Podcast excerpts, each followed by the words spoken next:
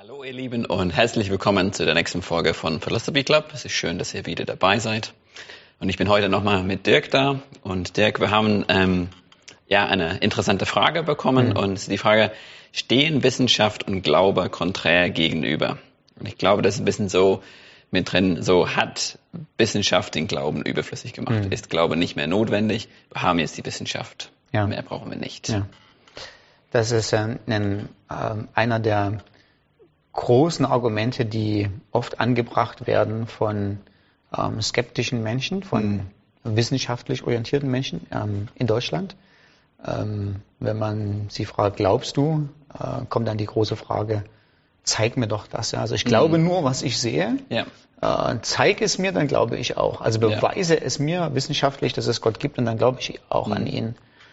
Ähm, und ich denke, was man sich äh, klar machen muss, ist erstmal, was Wissenschaft ist mhm. und was Wissenschaft oder Naturwissenschaft leisten kann. Mhm. Also Naturwissenschaft von ihrer Definition her macht Folgendes. Sie untersucht die Natur mhm. empirisch. Ja. Also man hat also festgestellt, dass die Natur ähm, und ihre Abläufe und ihre zugrunde liegenden Gesetzmäßigkeiten ähm, stabil sind, verlässlich sind das passiert immer wieder in, in, dem, in, demselben, in demselben Schema. Also ja. der Stein fällt immer ähm, abgesehen von der Reibung äh, und von dem Luftwiderstand, immer mit derselben Geschwindigkeit nach unten mhm. äh, und nicht heute mal schneller und morgen ganz langsamer, ja. sondern es gibt naturwissenschaftliche Gesetzmäßigkeiten, die einfach gesetzt sind, die fest sind. Das ist schon ein Wunder an sich. Also nicht, mhm. wir nehmen das so als selbstverständlich hin. Ja, das stimmt.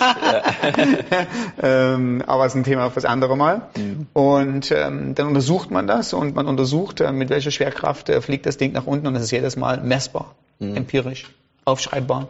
Ja. Und äh, drei Jahre später ist immer noch dasselbe. Ja.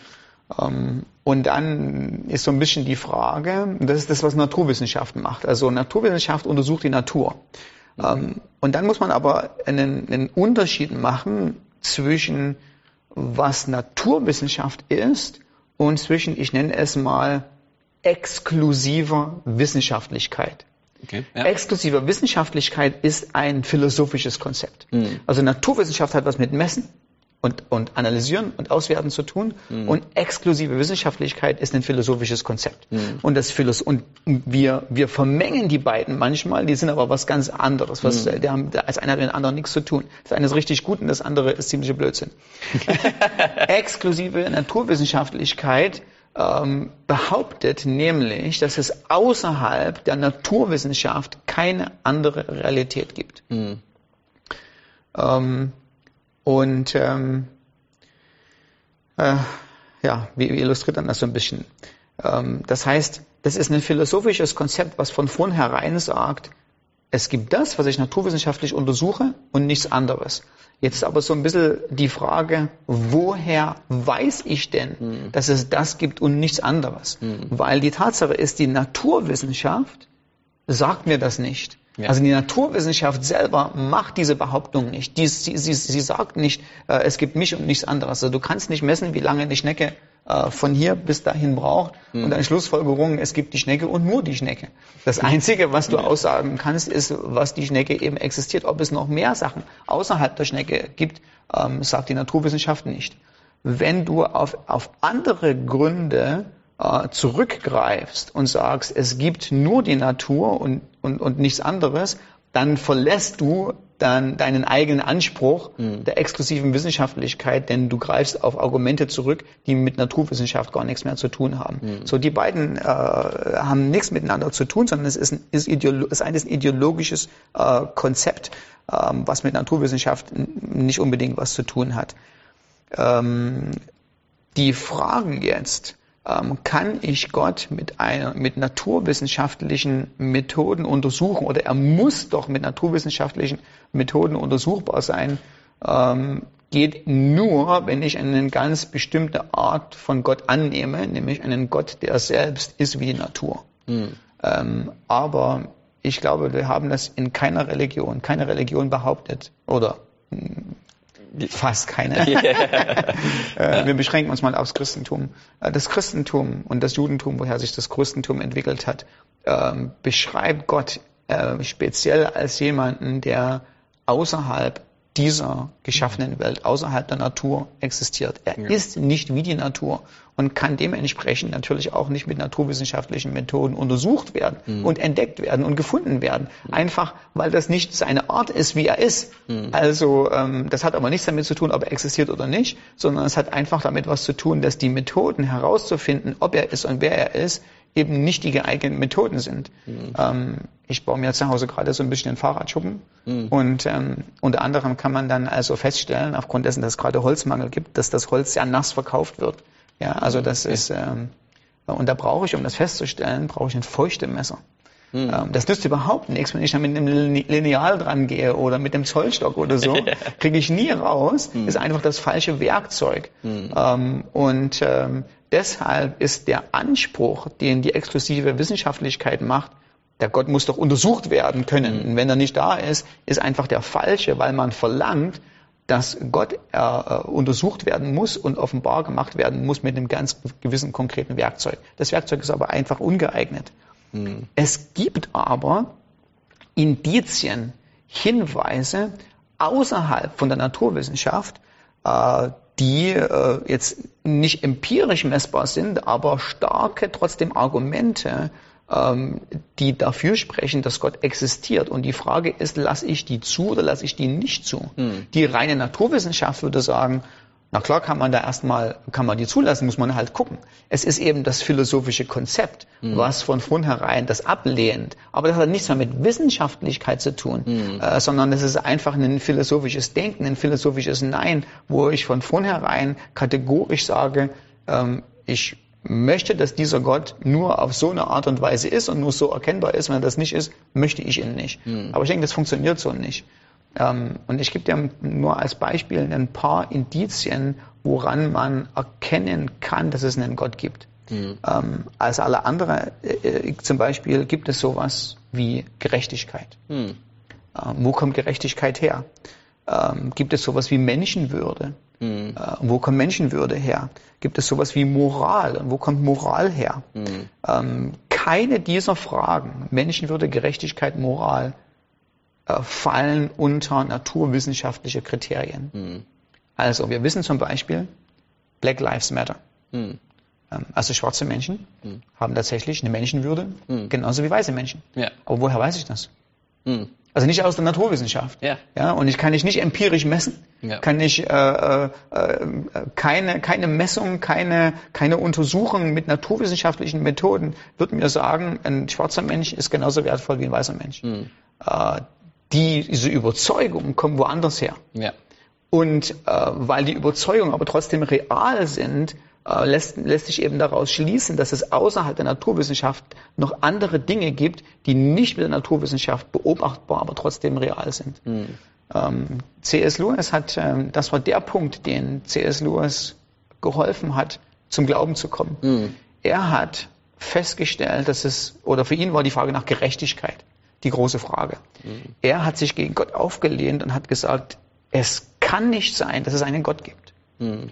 Wenn Babys sterben, wenn Tsunamis äh, ähm, Städte und, und Menschen vernichten, wenn böse Menschen ungeschoren davonkommen und arme Menschen leiden. Mhm. Äh, ein guter Gott würde sowas nicht zulassen. Ja. Und dann hat C.S. Lewis, weil er ein schlauer Mann ist, sich wahrscheinlich mit seiner Pfeife, also das war nicht so schlau, in seinen Sessel gesetzt und hat drüber nachgedacht und ist zum folgenden Schluss gekommen. Er hat gedacht, und dann ist mir Folgendes aufgefallen das Argument, was ich habe gegen die Existenz Gottes, nämlich, dass die Welt so ungerecht ist, die funktioniert so nicht. Die funktioniert, die Frage nach der Gerechtigkeit, was ist gerecht, kommt nämlich nur auf, wenn es tatsächlich einen universellen Standard gibt, der definiert, was gerecht ist und was nicht gerecht ist. Ja.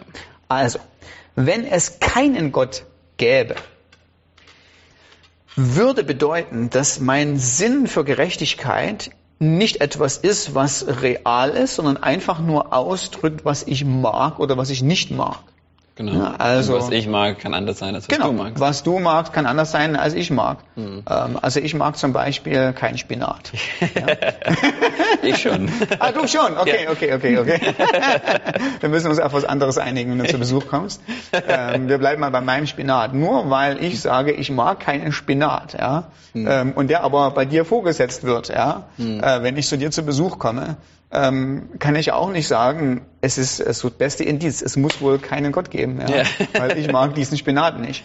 Ähm, aber mein Empfinden, was ich mag oder nicht mag, hat ja nichts mit damit zu tun, ob es einen Gott gibt oder ob es einen Gott nicht gibt. Ja. Sondern mein, mein Bewusstsein, das ist falsch oder das ist richtig, kommt, existiert nur, wenn es ein objektives richtig gibt. Ein objektives falsch. Ja, und wo kommt dieses objektive richtig und falsch her? Ja. Wer setzt fest, was objektiv und was falsch ist? Ähm, du komm- wirst zu dem Schluss an der Frage nach Gerechtigkeit nicht umhin kommen, einem Punkt, wenn es so etwas wie eine universelle Gerechtigkeit gibt, muss es einen universellen Gerechtigkeitsgeber geben. Einen übergroßen Standard, der sagt, das ist gut und das ist schlecht. Ja. Wir nennen diese, diese Person Gott. Ja. Ähm, in dem Augenblick, wo ich dann aber sage, Gott gibt es, ähm, ja, da hier ist, ist C.S. Lewis dann gekommen hat er- und, und ist an den Punkt gekommen, mein, mein, mein, mein, mein, mein Gegenargument fällt, fällt nieder, fällt auf den Boden. Ich muss zugeben, wenn ich sage, das ist gerecht oder das ist ungerecht, dass es tatsächlich denjenigen gibt, der Gerechtigkeit oder Ungerechtigkeit zulässt. Mm, Auch die Frage nach der Moral. Was ist richtig oder was ist falsch? Ähm, es ist, wir alle stimmen überein, es ist falsch, Kinder zu quälen. Ähm, wenn es nie keinen universellen Standard gibt, wenn es keinen, wenn äh, es keinen Gott gibt, der festlegt, der sagt, es ist falsch, Kinder zu quälen, äh, ist alles, was du sagen könntest, wenn es nur die Evolution gibt, es ist von der Evolution her unvorteilhaft für die Entwicklung deiner eigenen Fortpflanzung, dass du Kinder quälst. Ja. Ähm, aber wir alle wissen, Kinder quälen ist nicht nur unvorteilhaft für uns, sondern es ist grundsätzlich falsch. Ja. Und man muss sich die Frage stellen, wo kommt dieses grundsätzlich falsch her? Dies findest du eben nicht in der Naturwissenschaft, sondern es gibt eben noch Dinge, es gibt Dinge, die existieren außerhalb von der Naturwissenschaft. Ja. Äh, ja.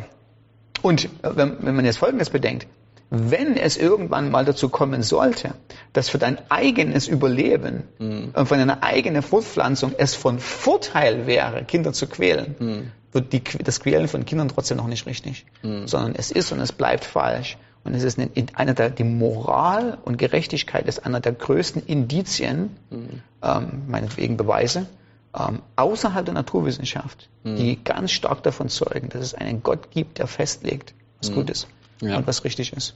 Genau. Ähm, also gerade auch, wenn wir zum Beispiel Geschichte, ein letztes Beispiel, ja. Also was geschichtlich wahr ist, lässt sich auch empirisch, naturwissenschaftlich nicht nachvollziehen. Ähm, also du kannst mir nicht beweisen, dass Hannibal über die Alpen geko- gekommen ist mit seinen ganz vielen Elefanten ähm, und ähm, erst gegen die Römer gewonnen und dann doch verloren hat. Ähm, es gibt nirgendwo, wo du nachmessen kannst.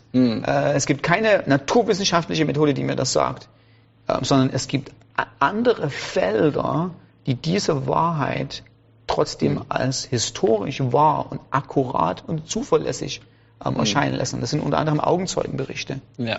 Und jetzt kommen wir zu dem nächsten Punkt. Wer von, wer neutral, also wer naturwissenschaftlich äh, einen, einen Sinn für Naturwissenschaft hat, aber diese exklusive Naturwissenschaftlichkeit, was ein, ein, ein falsches philosophisches Konzept ist, über Bord schmeißt, der wird zugeben müssen, dass es ähm, auch in der Geschichte was fällt, oder woran man in der Geschichte festmacht, das ist wahr, das ist passiert, das ist verlässlich, das machst du nicht an naturwissenschaftlichen Kriterien fest, das machst du an anderen Kriterien fest, unter anderem an verlässlichen Augenzeugen, die davon berichtet haben. Und das ist eine der Stärken des Christentums, ist, dass das Christentum nicht eine ausgedachte Religion ist, wo Leute sagen, ich denke so oder so könnte Gott sein, sondern wir haben Augenzeugenberichte, die die Qualitätskriterien guter, historischer Wissenschaftlichkeit standhalten, viele verschiedene aus unterschiedlichen Bereichen, alle gemeinsam äh, äh, berichten über dasselbe Ereignis Und im Kern steht ähm, die Aussage dessen, dass Jesus Christus gelebt, mhm. sündloses Leben gelebt hat, ja. ähm, ähm, am Kreuz gestorben ist und auferstanden ist. Ja. Ähm, und das sind Dinge, die du naturwissenschaftlich nicht nachprüfen kannst. Mhm. Kann ich nachprüfen, ob Jesus auferstanden ist. Aber die trotzdem real, verlässlich, zuverlässig sind, ähm, die eine Erklärung brauchen, mhm. was du, und die Erklärung kommt nicht aus naturwissenschaftlichen Prinzipien, sondern aus Prinzipien, die neben der Naturwissenschaft existieren. Ja. So, ähm, sorry für die lange Ausführung, mhm. aber Wissenschaft und Glaube stehen nicht konträr gegenüber, mhm. sondern Naturwissenschaft ist ein Feld, was gewisse Ereignisse untersucht. Mhm. Und auch in der Naturwissenschaft gibt es sicher Indizien für Gott. Da machen wir das nächste Mal, weil ja. jetzt ist es zu lang. Ja. Ähm, ähm, aber die Naturwissenschaft kann die Existenz Gottes nicht ausschließen, weil es ein, ein enges, begrenztes Werkzeug ist für ein ganz gewisses Feld, was ich mhm. damit untersuche. Es gibt aber noch andere Materialien, außer die Natur, die ich mit anderen Werkzeugen äh, mir, mir, mir beobachten äh, und untersuchen kann. Ja. Und ich denke, wer sich auf die Reise gibt, hat gute Chancen, mhm. ähm, den Gott zu treffen.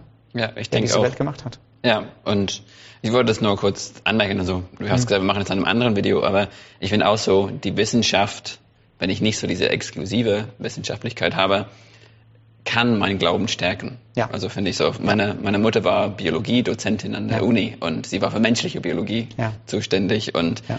sie hat so oft gesagt, wenn sie Dinge über das Herz gelernt hat, ja. ist ihre Reaktion, hat sie oft zu den Studenten gesagt, jetzt sagen wir, dass es keinen Gott gibt. Wenn ich dir das erkläre. Und ich denke so, das ist das für mich so, wir sollen sie nicht einfach komplett trennen. Und so dieses so, aber es zeigt, wie gut, wie großartig, wie mächtig Gott ist, wenn du die Natur untersuchst.